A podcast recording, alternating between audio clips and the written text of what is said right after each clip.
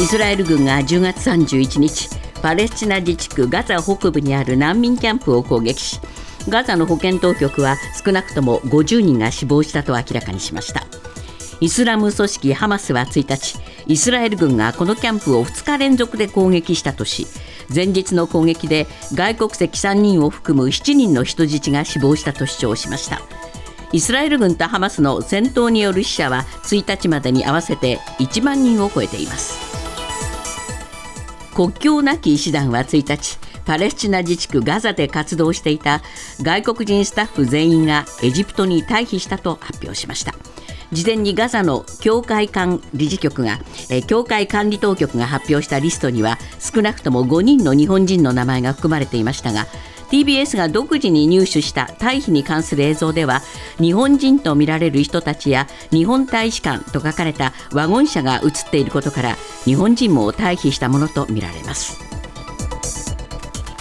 アメリカの中央銀行にあたる FRB は金融政策を協議する FOMC で政策金利の据え置きを決めました。金利の据え置きは2回合連続です。FRB が9月に示した見通しでは年内にあと1回の利上げが見込まれますが会見したパウエル議長は何も決めていないと強調。見通しについても状況次第で変わりうるとの考えを示しました。一方で利下げについては今は全く考えていないと牽制しています。政府は今日所得税などの減税を含む経済対策を閣議決定します。政府関係者によりますと経済対策の規模は来年度に実施する方針の所得税と住民税の減税を合わせて17兆円台の前半とする方向で最終調整を行っています。今年4月の区長選挙をめぐり公職選挙法違反の疑いが指摘されている東京都江東区の木村弥生区長が東京地検特捜部に対し地元選出の自民党の柿沢水戸衆議院議員からインターネットの有料広告を勧められたと話していることが分かりました。木村区長は区長選挙で江東区が地盤の柿沢議員を頼っていたとみられ東京地検特捜部は柿沢議員が広告の掲載に関与した度合いが大きいとみて捜査を進める模様です。原子力規制委員会は昨日鹿児島県の九州電力仙台原子力発電所の1号機と2号機について20年間の運転延長を認めました。仙台原発は1号機が来年7月に2号機が再来年11月に40年の運転期限を迎えるため九州電力が施設の劣化状況などを調べる特別点検を行った上で20年の運転延長を申請していました。原子力規制委員会は運転開始から60年の時点でも安全性を維持できるとしています。今朝のニューヨーク株式市場ダウ平均は221ドル71セント高い3万3274ドル58セント。ナスダックは210.23ポイント上昇し1万3061.47ポイントで取引を終えました。為替はドル円は1ドル150円90銭。ユーロ円は1ユーロ159円49銭で推移しています。続いてスポーツです。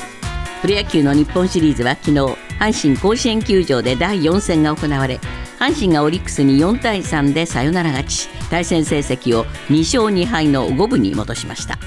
阪神は3対3で迎えた9回ワンアウト満塁で4番の大山選手がレフト前にサヨナラタイムリーを放ち4時間超えの熱戦を締めくくりました。ニュースズームアップ。イスラエル軍は10月31日パレスチナ自治区ガザ地区北部の難民キャンプを空爆しイスラム組織ハマスの司令官を殺害したと発表しました。この空爆をパレスチナ外務省は大虐殺と表現。中東諸国も空爆を非難しています特にイランは中東各国に対しイスラエルへの石油輸出停止を呼びかけていて世界の原油市場の混乱につながりかねない事態になっています。ニュースズームアップ。難民キャンプの空爆は許されるのか？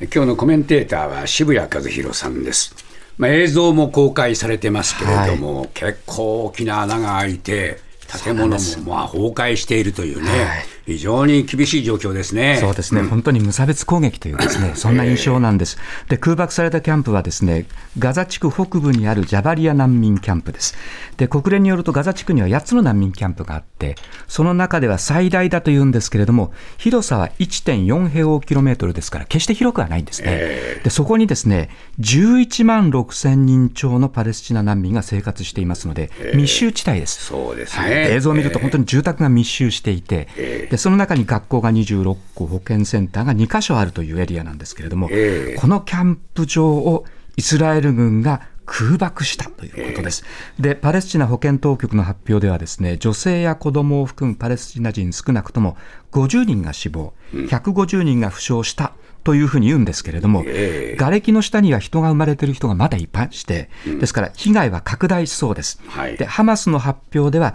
400人の死傷者が出ているというまあ、この数はね、お互いにち食い違ってるわけですね、そういうことなんですね。ええどうなんでしょうかね、まあこれ、えーはあのイスラエルがなぜここを空爆したかというと、ハマスの司令官がいたからだっていうんですけれども、はいそうなんでしょうかね。そうなんですね、ええ。ビアリ司令官というですね、ハマスの重要な幹部がいたと。で、このビアリ司令官は10月7日のハマスによる攻撃の計画と実行における中心人物だったと。ええ。イスラエルがこう言ってるんですね。はい。そしてこの司令官を、まあ、空爆で殺害したとしているんですが、ええ。ハマス側はですね、この難民キャンプには司令官はいなかったと、明確に否定していますので、あこれは分かりませんね。これも分からない、水かけ論のような状況なんですね。まあこれで、その攻撃そのものの正当性については、もう当然、パレスチナと、えーイスラエルとでは、あ話が食い違うわけですはい。ね。、そうなんですね、イスラエル軍はこれはもう軍事計画であるということで、ですね、司令官を排除するという、これが目的だったんだということですね、一方で、ですねパレスチナ外務省は大虐殺と表現しています。まあそうでしょうまあね。そうですえね、でサウジアラビア、イラン、ヨルダン、エジプトの中東諸国も空爆を同じように非難しているという、こういう構図ですね。ーはいまあ、しかしこれ、結局、イスラエルはですね、はいハマスを壊滅させると、はいこういう目的ですよね。そういうことなんです。ええで、また、ハマスを壊滅さけさせないと、このイスラエルの生存権が侵されるとまあそういう考え方なんですねそういう考え方なんですね。だからもう生きるか死ぬかというのがですね、イスラエルの姿勢なんですね。はい、そういう状況で、これ、アメリカがそこにどういうふうに関わっていくか、はい。アメリカも今まで、まあ、それはイスラエルは応援してましたけれども、ええ。ことここに及んで、そうも言ってられなくなりましたよね。そうなんですね、ええ。そこでブリンケン国務長官がですね3日にイスラエルを訪れると発表しました、はい。でネタニヤフ政権幹部と会談するということです、ええ。でこれまでブリンケン国務長官は10月7日以降ですけど、2回イスラエルを訪問していて、まあ、ええイスラエルに寄り添う姿勢を、まあ、表明していたわけですが、はい。今回はですね逆で、ええ。イスラエルを抑制するのに力点を置かざるを得ないとえいうふうにやっぱり見ていますね。はい。まあ、これ、バイデンさんもね、はい。えー電話会談なんかやってるようですけれども、い。やっぱり人道法にのっとのってやれとこう言ってますけれども、えイスラエル側は、いやいや、のっとってやってんだって言ってるんですよね。はい。そういうことなんです、まず第一にですね北部から南部への退避をですね、ええ。実は指示していると、はい。で時間的な余裕を与える、ええ。それからまあ民間人が巻き込まれないように最小限の軍事行動にです、ね抑えているというですね、ええ。こういう姿勢なんですね、はい。ですからバイデン大統領が何を言ってもですねそれは分かってるんだと、こういう対応になってしまってるんですよね。まあ、こういうことがいろいろな影響出てきまして、えー一つはまあ原油価格に影響が出るんじゃないかという話がまあ出てきました。そうですね。あのイランの最高指導者ハメネイ師が1日ですけれども、イスラム諸国に対して、イスラエルへの石油輸出停止を呼びかけました、はい。イスラエルに石油の輸出をもうする経路を断つべきだと、こう主張しました、でイランの外相も同じようにですねえー輸出停止を提唱しています。ええ。でこれによってですね、まあ、石油の供給量が減るというわけではありませんけれども、はい。これをきっかけに、中東の地政学的なリスクがさらに意識されるようになるとですね、ええ。これ、石油を今のうちに買っちゃえということで先物が買われてどんどん上がっていくというですね、この恐れが今出てきています。はい。で、それを踏まえてですね、今週公表された世界銀行が、えイスラエルとハマスの衝突が激化して、中東で中規模の混乱が起きた場合、2003年のイラク戦争の時と同じような規模で、原油供給量が減少する可能性がある。なるほどでその場合は原油価格は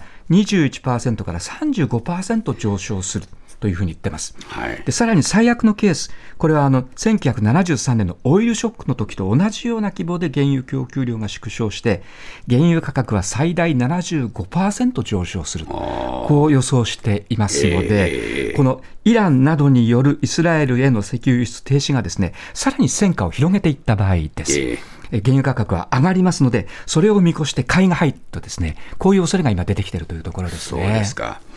また他の話になりますが、あーエジプトへの退避っていうのも始まってるんですね。はい、こちらはカタールの仲介ということで、はいガザからの退避が始まり、第一陣の負傷者などがエジプトに入りました。はいでこの第一陣は外国人と重傷者の一部で、エジプト当局によると500人というふうにですね、見積もられているんですね少ないんですね。ええですので、体制は退避に向けて待機中という、こういう状況です。ええで、ラファ検問所の運営当局がですね、外国人の名簿をインターネット上で公開しました。はいで、その中に複数、あの5人という報道もあるんですが、日本人の名前も含まれていて、ええ国連とか国境なき医師団のスタッフだということです。で、NHK では日本政府関係者の話として、エジプト側に退避したと報じていますのではあ、うまく退避できている可能性はあるということですね。ニュースズームアップ。来年度の介護保険制度の改正で厚生労働省が検討している高齢者の保険料見直し案。年間の合計所得が410万円以上を対象に現在は基準値の1.7倍に設定している保険料を所得に応じて1.8倍から2.6倍に引き上げることで検討中だと読売新聞が報じています。ニュースズームアップ。介護保険料の引き上げはどれぐらい？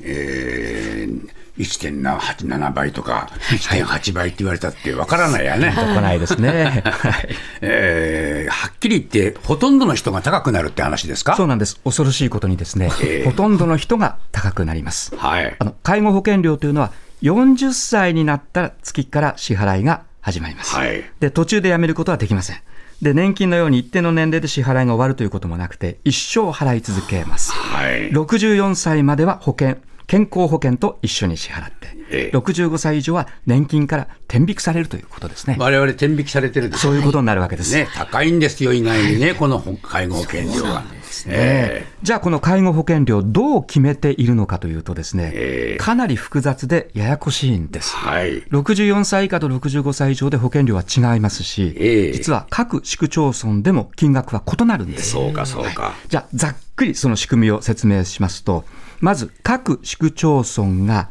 この介護保険料の基準額を決めます。はい。これ、いくらですよ、6000円ぐらいですよと、こういうふうに決めるわけですね。はいそして、所得に応じて、基準額の0.3倍から1.7倍まで、9段階に設定しています。基準額が一つあるわけですね。そうなんです。それに対して、どういうふうな倍率になっていくかということですね。所得に応じて9段階に分けているというこれ、ことですね。当然、高所得者ほど高くなるんでしょ？はい、そういう仕組みになります。で、この各段階のこの保険料、ええこの、えこれもですね、当然ですから自治体によって異なってくるということになります。ええ基準額が違うわけですから。平均でいきますか？はい、平均はですね、現在の基準額、平均月額6014円です。はい。ですから、一番払っている人は、平均ではその1.7倍を払っているという、こういうことになるわどなるほどけですねえ。これが現在はいです。。これがどうなります？はい、現在の9段階の倍率ではですね、ええ一番倍率の高い区分の人というのは、えこれ320万円以上の所得の人たちです。はい。で、今後、この改定によってですね、え320万円という一括りだったその所得をですね、ええ。さらに小さく分けていって、そう、来るな。えその上の410万円以上、はい。500万円以上、はい。590万円以上、おお。680万円以上と所得を細分化していって、ええ。上がるほどどんどん倍率を高くしていくというですね、こういう仕組みになります。だ所得の多い人に、この非常に比重がかかってくると、こういうことになりますね。そういうことになりますね。えどんどん介護保険料取られてしまうというですね、ええこうういうことに一番倍率高い区分でどうなるんでしょうか？はい、現在のですね一番倍率の高い区分である320万円以上の人は1.7倍ですので、ええ全国の平均の基準額で計算すると1万223円になります。はい。でこれが新しい区分で410万円以上の人はええ。基準の1.8から1.9倍になりますので、ええ最大月額1万1426円で、1200円ぐらい高くなはい、るのかな？毎月1200円ぐらい高くなります増えますねはいそれから今後の最高区分の680万円以上のこ人はの人たちはどうなるんです、はい、2.1から2.6倍になるので、最大1万5636円で、今より月額5400円上がります。これは上がりますね。上がりますね。年間でいうと6万5000円近くも上がるということになります。はあ、これどういう考え方なんでしょうか？こちらはですね、低所得者の不安を軽減し、相対的に高所得者の負担を増やすことで、ええ全体として保険料収入を増やそうというですね、こういう狙いがあるということですね。ええで所得者で低い人はですね低所得者は確かに負担が軽減されるんです、ええ。例えば年金収入が年80万円以下の人の場合です、はい。現在の基準額は0.3倍ですが今後0.26倍から0.29倍に引き下げます。まあ、随分細かいですえね。細かいです。あの引き上げ幅の大きさに比べると ずっと小さい引き下げ幅ねということです。申し訳程度に下申しげてる。訳程度に下げるという、だから差し引きは全体として保険料収入は主に高所得者の負担で上がっていくという、こういうことですね。まあ、これからね、高齢化進むわけですから、はいどんどんこの引き上げられていくっていうことになりますかね。そうなんですね、ええそもそもですね介護保険料のこの制度、2000年にスタートしました、でこの時の全国平均は月額2911円だったんです。ああ、そうですか。で今、6000円超えているので、ええもう20年ほどで制度開始当初の実は2倍になっているということになります。で今後、2025年には団塊世代が全員75歳以上になって介護ニーズが高まります。ええ一方で、40歳以上の被保険者の人口は減っていくわけですね、減っていくんですよね減っていくわけですね。えですので、まあ、介護ニーズは高まって、介護費は増えるのに、保険料を支払う人が減っていくので、これこれははもう保険料高くなはいるとしか高くなるしかない。ないというえそのね。第一弾がまた来るという、こういうことになります。はあ、しかしこれどうなんでしょうかね。年金もらったって、ほとんどこれで持ってかれちゃうっていうケースもありますものね。そういうことなんですよね。どうするんだろうな。まあ、とにかく国の無駄遣いを徹底的にですね、絞ってほしいとか、あとはもうそもそもこの保険料、もう少し分かりやすくしてもらうとか。そうですね。まあこういうのが第一弾だと覚悟しとかなきゃいけないですね。そういうことになりますね。